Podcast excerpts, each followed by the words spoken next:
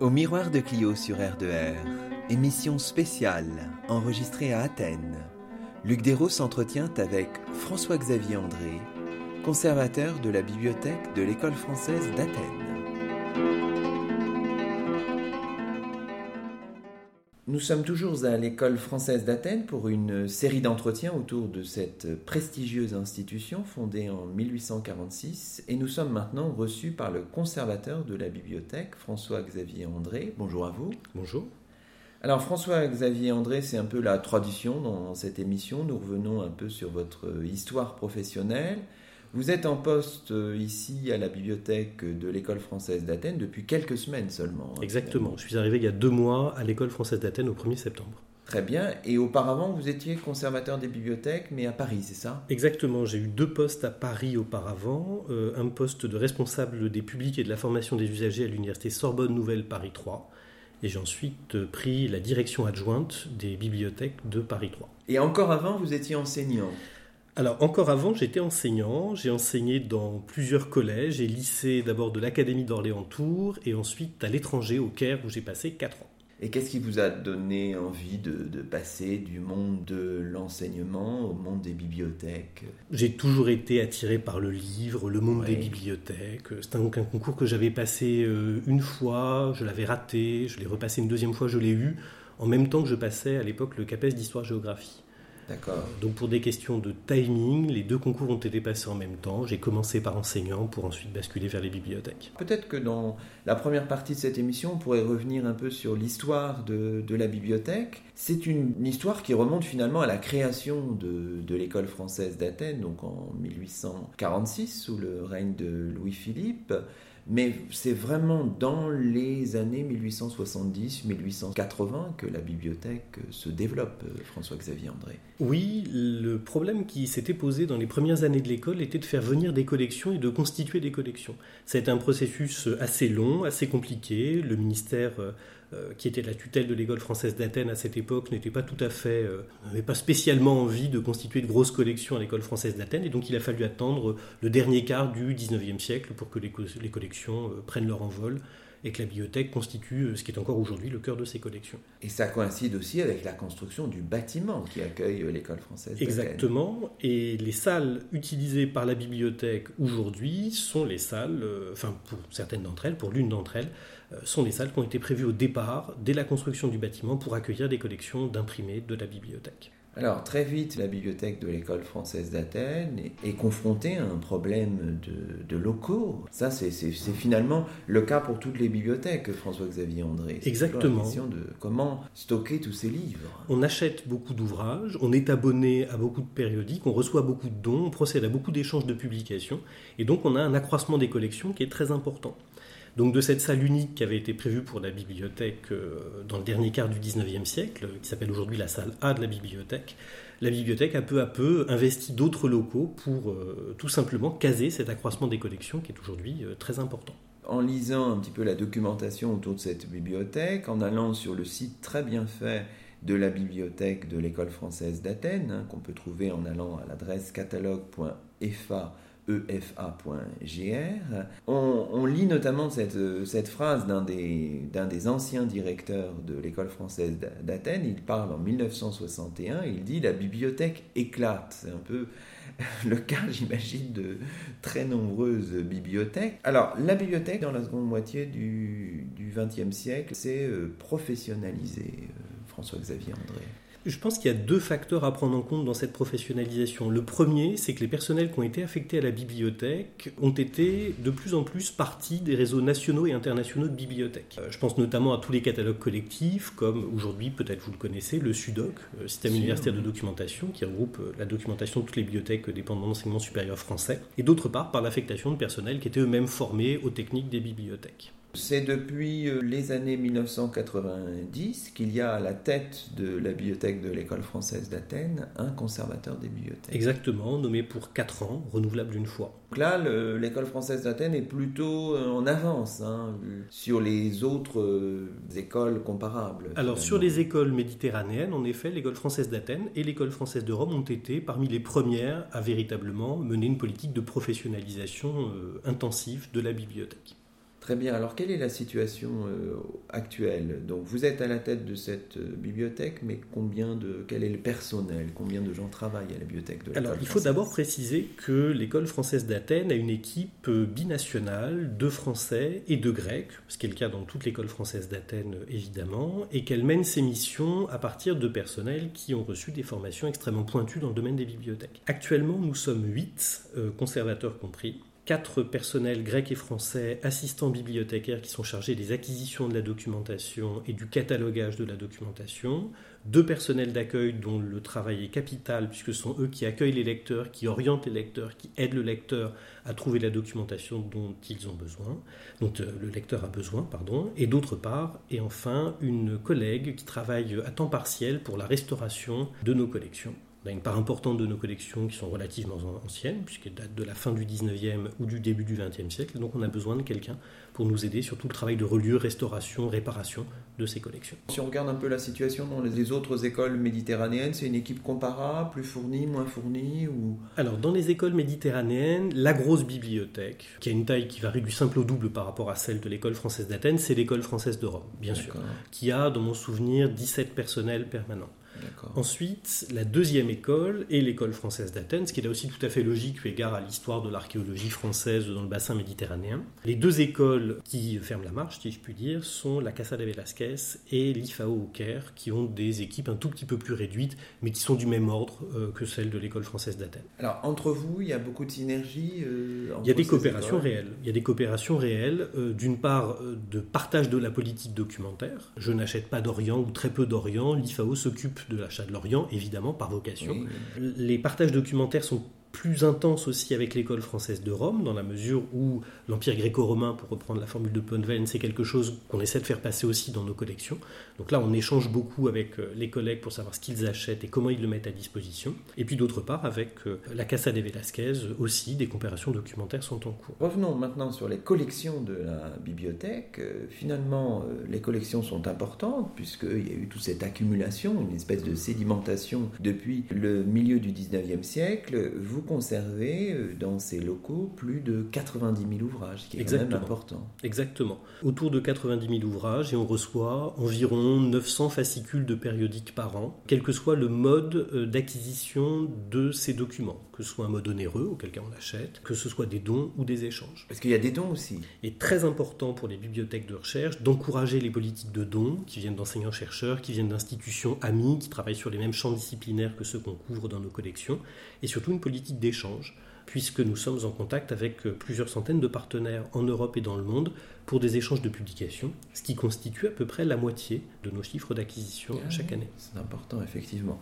Alors évidemment, c'est une bibliothèque spécialisée dans un domaine qui est celui de l'archéologie, l'histoire du monde grec ancien, c'est ça, Le cœur des collections est constitué par l'histoire et l'archéologie de la Grèce ancienne. Des âges obscurs, qui portent très mal leur nom, jusque, et même à la préhistoire au départ, jusque euh, à la chute de l'Empire romain. Donc ça, ça constitue le cœur des collections de la bibliothèque de l'école française d'Athènes. Ensuite, on a une collection pointue, représentative, entretenue sur tout le monde byzantin. Et puis, euh, plus récemment, des collections ont été achetées sur les périodes plus contemporaines, donc les époques modernes jusqu'à euh, la Grèce actuelle.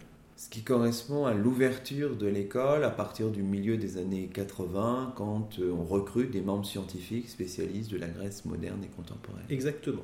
Il faut peut-être aussi préciser que nous sommes une bibliothèque de référence sur toutes les publications balkaniques, qui sont évidemment des publications rares, difficiles à trouver, peu diffusées, et pour lesquelles on a une véritable plus-value dans nos collections. Alors vous participez au système du prêt entre bibliothèques, c'est-à-dire si on a besoin d'un ouvrage dans une autre bibliothèque française, on peut passer par le PEB ou le prêt entre bibliothèques. Exactement. Nous fournissons des documents il est vrai que lorsque le document se trouve en France et à l'école française d'Athènes, la bibliothèque française euh, qui possède ce document est plus particulièrement chargée de l'envoyer au lecteur. Bien sûr. Précisons aussi que dans votre collection, il y a des ouvrages qui sont assez anciens, qui sont antérieurs à 1900 et même parfois à 1800, et vous avez même une, une, réserve pour les livres rares et précieux. Exactement, on mène une politique patrimoniale qui n'a pas vocation à devenir le centre de notre politique documentaire, mais qui est tout à fait réelle. Donc une politique d'achat, de restauration, de mise en valeur, Très récemment, le projet de reconstruction et de mise en valeur de la réserve précieuse a été mené par ma prédécesseur. Et donc il y a un, nouveau, un nouvel espace, hein, c'est ça pour la... Un nouvel espace très beau euh, qui permet la mise en valeur visuelle, presque muséale de, de cette, de cette réserve ancienne et qui d'autre part euh, permet des conditions de conservation, notamment de température et d'hygrométrie, bien supérieures à celles, à celles qui avaient été auparavant. D'accord. Vous l'avez dit un petit peu, il faut aussi s'intéresser au, public. Alors cette euh, bibliothèque qui est spécialisée s'adresse d'abord aux membres de l'école française d'Athènes, mais aussi à ceux qui font des recherches euh, qui mériteraient de consulter un ouvrage, tel ou tel ouvrage de cette bibliothèque. Historiquement, la bibliothèque de l'école française d'Athènes est la bibliothèque des membres scientifiques de l'école française d'Athènes. Pour autant, bien sûr, on a accumulé une telle collection aujourd'hui qu'on a une politique d'ouverture au public beaucoup plus large qu'elle ne l'a été euh, historiquement. Pour autant, on reste une, une, bibliothèque de recherche avec un public relativement étroit, puisque nous n'accueillons les gens qu'à partir du doctorat. Il faut être doctorant ou docteur dans l'un des champs euh, des collections suivies par l'école française d'Athènes pour se voir euh, remettre la carte de lecteur, qui est gratuite par ailleurs. D'accord. Donc c'est une bibliothèque qui est ouverte, mais relativement. Il faut pas. Euh, c'est une bibliothèque de recherche. C'est une bibliothèque. Le cœur de notre public, ce sont des chercheurs. Il faut peut-être dire un mot aussi des bibliothèques, des maisons de fouilles que vous pilotez aussi, euh, vous, François-Xavier André. Exactement. Les maisons de fouilles ont développé, pour les besoins des travaux euh, de chantier, pour les travaux de terrain, des fonds documentaires qui peuvent être relativement importants, puisqu'on a par exemple à Delphes autour de 900 documents répertoriés dans notre catalogue. Ces bibliothèques de maisons de fouilles ont pour vocation de soutenir les activités concrètes de recherche de terrain des chercheurs, des archéologues qui travaillent sur les chantiers. On a donc un réseau de ces bibliothèques et euh, la centrale, donc la bibliothèque d'Athènes, est chargée notamment du catalogage et de la coordination des acquisitions pour ces bibliothèques. Ça va jusqu'à Chypre. Hein, euh. Ça va jusqu'à Chypre, en effet, ça va jusqu'au nord de la Grèce et à l'Albanie. Bon, bah écoutez, euh, Xavier André, merci beaucoup pour cette euh, présentation. Alors, je recommande d'aller sur le site euh, catalogue.efa.gr qui est très bien fait et où on peut avoir des renseignements très précis sur cette bibliothèque, sur son histoire et sur cette très riche collection. On se retrouve dans un instant sur R2R.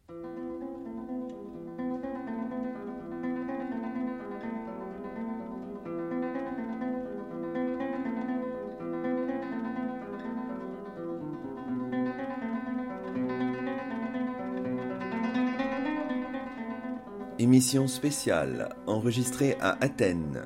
Luc Dérault s'entretient avec Yann Logelin, chargé de l'accueil des publics à la bibliothèque de l'école française d'Athènes.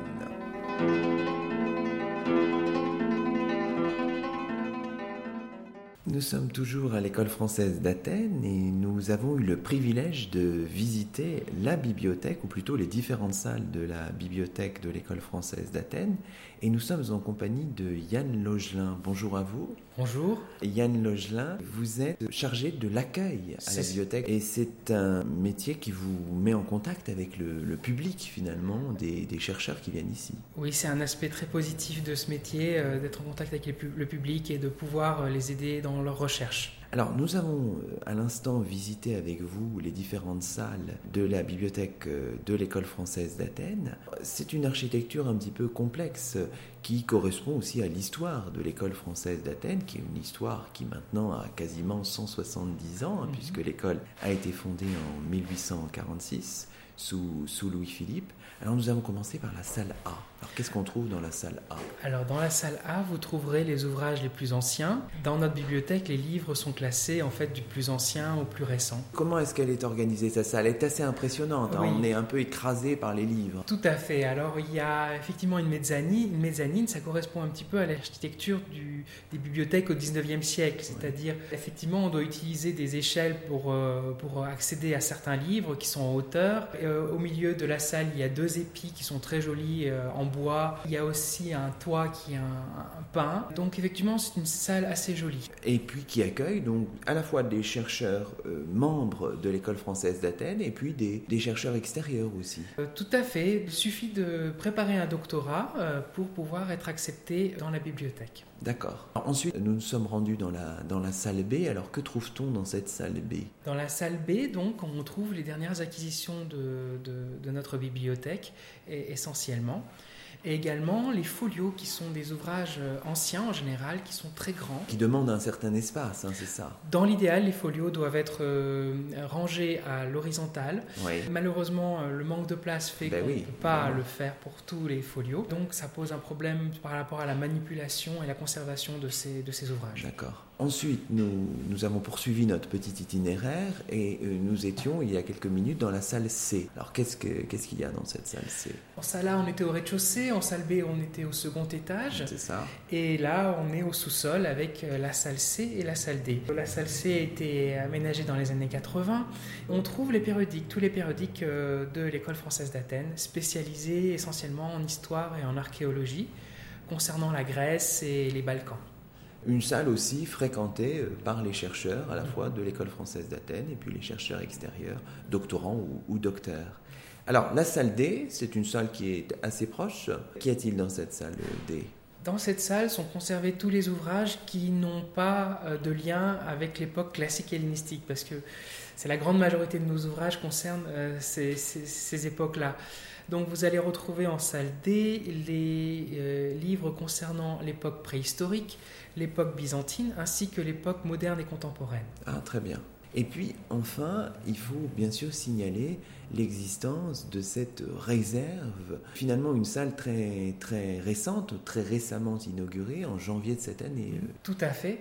C'est aussi une très belle salle qui conserve évidemment les ouvrages les plus précieux et les plus anciens de la bibliothèque, certains qui correspondent euh, au moment euh, où la bibliothèque a été ouverte en, en 1846, en même temps que l'école française d'Athènes, mais aussi des ouvrages encore plus anciens qui ont été acquis par euh, l'école française d'Athènes. Et notamment, on trouve une édition très ancienne de, des discours de Démosthène qui date de 1570. Très bien. Bon, bah écoutez, merci beaucoup pour cette, euh, cette balade dans les salles de la bibliothèque de l'école française d'Athènes. Merci. À très bientôt. Je vous en prie, merci à vous.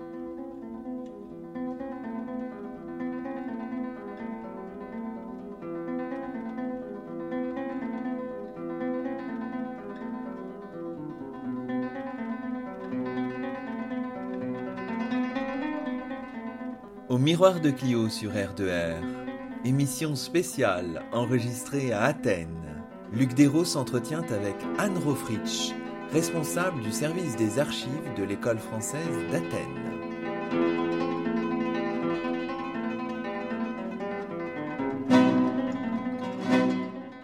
Nous sommes maintenant en compagnie d'Anne Rofritsch, responsable des archives de l'École française d'Athènes. Bonjour à vous. Bonjour Luc Dérault. Alors d'abord, votre, votre parcours avant l'entrée à l'EFA, à l'École française d'Athènes, donc avant septembre 2013, vous êtes archiviste de formation, vous avez euh, travaillé dans différentes euh, institutions, mais qui étaient rattachées à chaque fois à, euh, au ministère de l'Éducation nationale, à euh, Northridge Alors effectivement, je suis archiviste de formation. J'ai un DESS en archivistique euh, à l'université de Saint-Quentin en Yvelines, donc depuis 2004. Auparavant, j'ai eu une formation en histoire, alors plutôt en histoire moderne.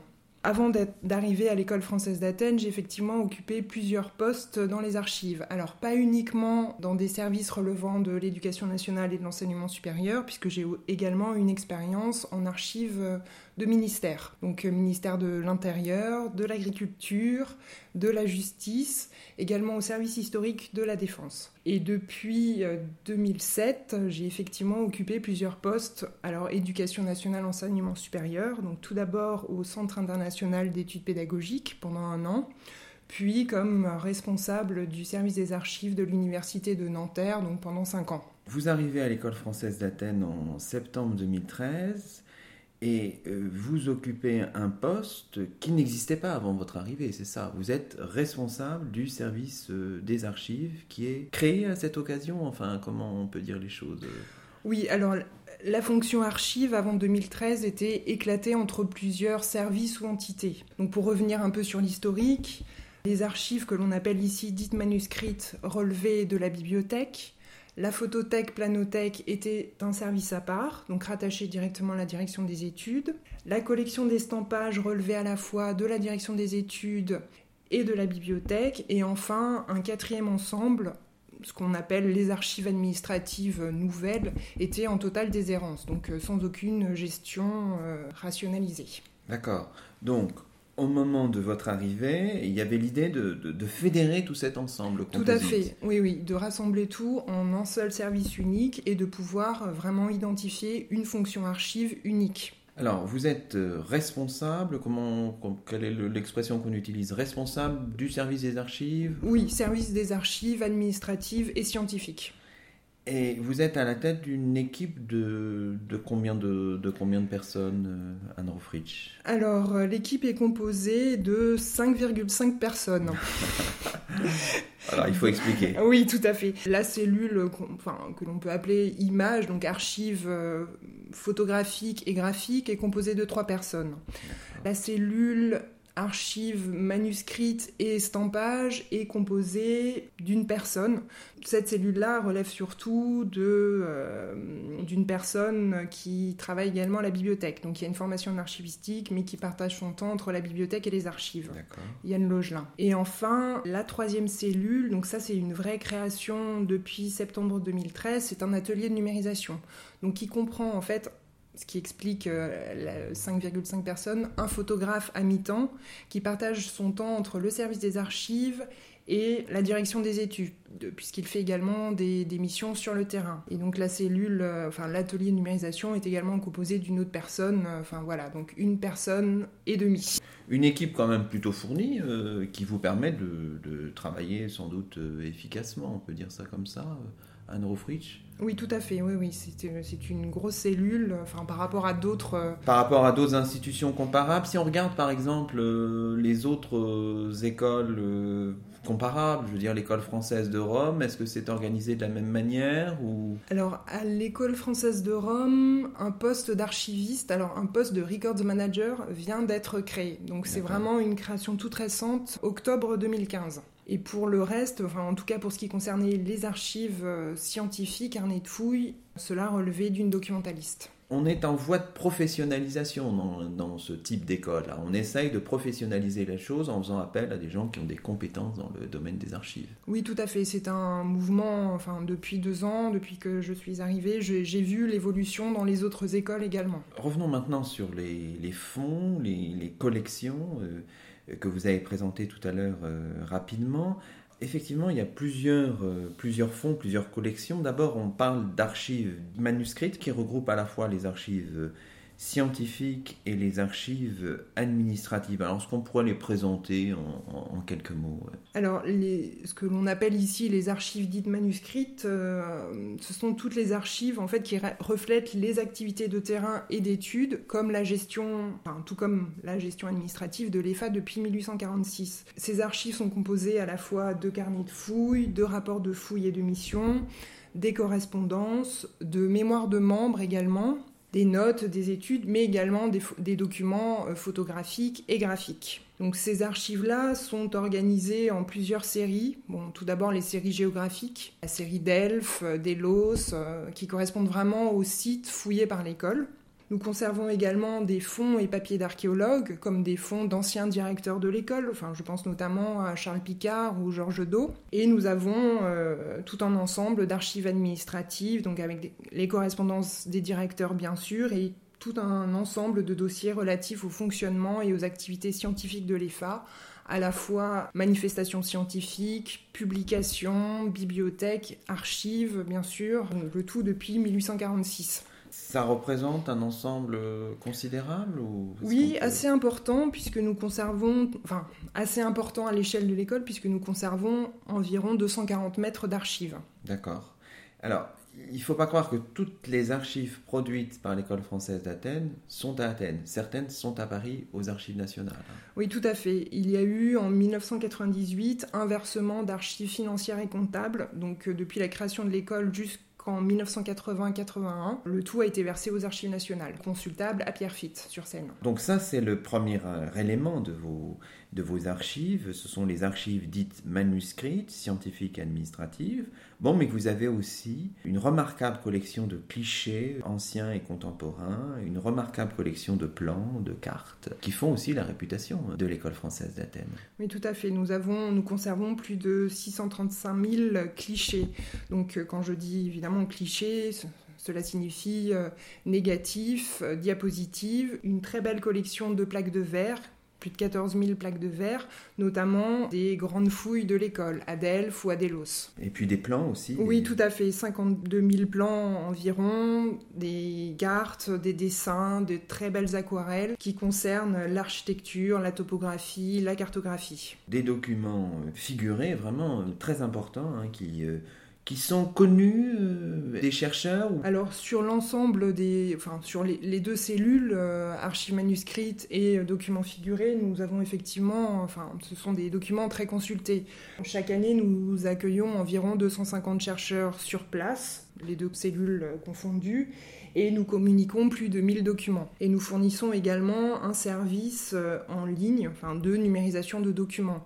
Donc pour l'année dernière, nous avons fourni plus de 8000 documents sous forme numérique. Bon, alors continuons un petit peu la, la, description de ces fonds, de ces collections. On a parlé des archives manuscrites, scientifiques et administratives.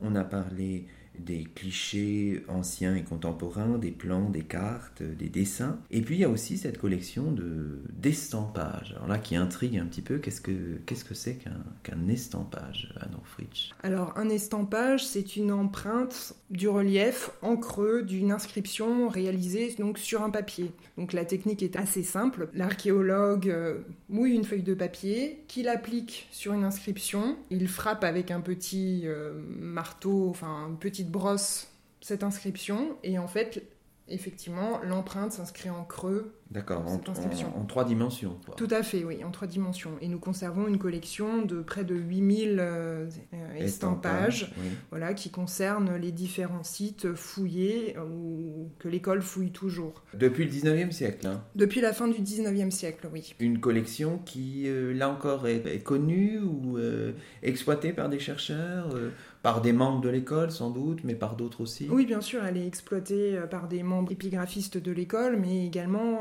par, d'autres euh, chercheurs. Et sur cette collection-là en particulier, nous avons un projet de valorisation et de mise en ligne en trois dimensions de ces estampages-là. Donc un projet qui est mené avec euh, un laboratoire de Lyon, la MOM euh, et le laboratoire Isoma. D'accord, très qui A des, qui conserve en fait des estampages communs à l'école française, puisque ces deux institutions sont liées par une histoire commune.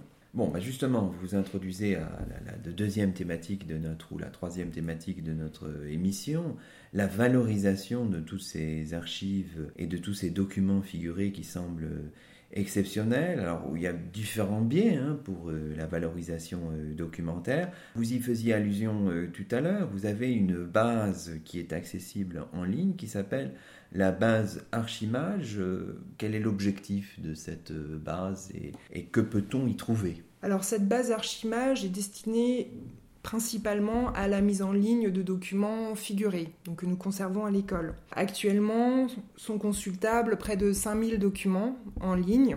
L'objectif de cette base était de mettre à disposition du plus grand nombre des chercheurs, quel que soit enfin, leur rattachement institutionnel, des documents d'archives que nous conservons à l'école, toujours relatifs aux fouilles, à des objets que, qui ont été photographiés par l'école, par euh, etc. Donc ça, c'est la base Archimage. Alors évidemment, la mise en ligne, j'imagine, est progressive, puisque vous avez tellement de documents que ça ne peut se faire que progressivement. On a parlé du programme euh, estampage ou estampage, je ne sais pas. estampage, oui. Estampage, pour mettre en valeur toute cette collection exceptionnelle euh, d'estampage. Et puis, vous publiez régulièrement aussi, et c'est tout à fait euh, passionnant, on peut le trouver euh, très facilement en allant sur le site de l'école française d'Athènes, vous publiez régulièrement des dossiers hein, sur le site internet, euh, dossiers relatifs à une thématique particulière et qui sont fondés sur l'exploitation de documents manuscrits ou figurés. Oui, alors le premier dossier, donc, qui a été publié à l'automne dernier, était consacré au lion d'Amphipolis l'idée de, remettre à jour enfin, toute la documentation que nous avions autour du lion d'Amphipolis est liée aux fouilles grecques qui ont été menées à Amphipolis euh, depuis euh, l'année dernière. Ce lion avait été découvert par des chercheurs de l'école française d'Athènes dans les années 30. Et donc l'idée, c'est évidemment de faire un lien avec euh, les fouilles actuelles euh, menées par les Grecs. Ce lion a été euh, restauré par les Français dans les années 30 et donc tous les documents que nous avons mis en ligne traitent de ce sujet-là. D'accord. Donc ça, c'est un dossier sur le lion d'Amphipolis. Il y en a un autre sur l'école française d'Athènes à Chypre au XIXe siècle. Là aussi, j'imagine qu'il s'agissait de faire écho aux recherches plus récentes menées à Chypre depuis 1975. Donc faire un retour sur finalement l'ancienneté du rapport de l'école française d'Athènes avec les sites chypriotes. Oui, tout à fait. Ce dossier a été réalisé au printemps euh, de cette année et en fait il avait effectivement pour but de faire écho à l'exposition et à la journée d'études qui avait été organisée pour les 40 ans de la mission française euh, à Amatonte. Et enfin, le, dernier euh, dossier mis en ligne qui a, qui a quelques mois, c'est un dossier sur l'école française d'Athènes en 1939-1940. De quoi s'agissait-il euh, ici avec ce, ce dossier à Northwich Alors, il s'agissait un petit peu d'abandonner euh, l'histoire des fouilles pour revenir un petit peu sur l'école, enfin l'histoire de l'école en interne, essayer de toucher aussi un autre public, d'intéresser les gens de l'école à leur propre histoire, enfin, l'histoire de l'institution. Et donc nous avions ciblé euh, très précisément enfin, ces, deux années-là, parce que c'était vraiment... Euh, l'école était encore en activité, et donc c'était, ça nous semblait intéressant de montrer ce qui pouvait encore se faire à cette période-là. Évidemment, nous, avons, nous avons sorti ce dossier en, mai. Est-ce qu'on peut essayer de conclure cette émission en indiquant le, le quotidien de votre travail. Vous vous impliquez particulièrement dans le, traitement des archives manuscrites. Qu'est-ce que vous faites euh, chaque jour pour qu'on ait une idée un peu précise des choses et de l'ampleur aussi, sans doute, euh, de la tâche? Alors effectivement, c'est très varié, puisque cela va du, classement de fonds, du conseil également aux, aux services qui produisent des archives, donc là expliquer de manière pédagogique comment organiser leur dossier, comment nommer leurs fichiers électroniques. Cela va également à l'accueil du public. Il faut bien prendre euh, conscience d'une chose, c'est-à-dire que l'archivage, c'est quelque chose de continu. On produit constamment des archives. Oui, oui, c'est un travail de, longue haleine. Euh, oui, qui demande, euh, voilà, qui demande une énergie quotidienne finalement. Tout à fait. Et une mise en place, la mise en place de procédures pour la gestion des archives, un rôle important quand même de conseil aussi, j'insiste là-dessus, auprès des producteurs d'archives, alors que ce soit les services de l'école, mais aussi les chercheurs qui sont souvent de passage. Et donc, donc euh, auprès de qui il faut quand même faire de la pédagogie et c'est un public ne fait que passer. Donc c'est... Oui, c'est ça, c'est d'autant plus difficile. Pour terminer, peut-être un, mot sur les, projets en cours du service des archives de l'école française d'Athènes, Anne Rofrich? Alors oui, deux projets, notamment le tout premier, ce que l'on appelle ici le projet immobilier du service des archives, donc à savoir le regroupement en un seul espace des, des différents ensembles qui composent actuellement le service des archives, puisqu'actuellement nous sommes répartis en cinq espaces de conservation et de consultation. Donc c'est un projet là qui vient de démarrer et donc euh, que j'espère voir aboutir avant mon départ. D'accord. Et le second projet, c'est la poursuite de l'informatisation du service des archives, notamment le signalement des fonds et collections d'archives manuscrites. Depuis euh, plusieurs années, nous décrivons, nous signalons les fonds dans CALAM, le catalogue en ligne des archives manuscrites de l'enseignement supérieur et de la recherche. Et en parallèle, euh, je souhaiterais mettre en place un outil de recherche et de description spécifique à la description des archives à la fois scientifiques et administratives. Donc il s'appellera Atome. Merci beaucoup pour cet entretien. À très bientôt.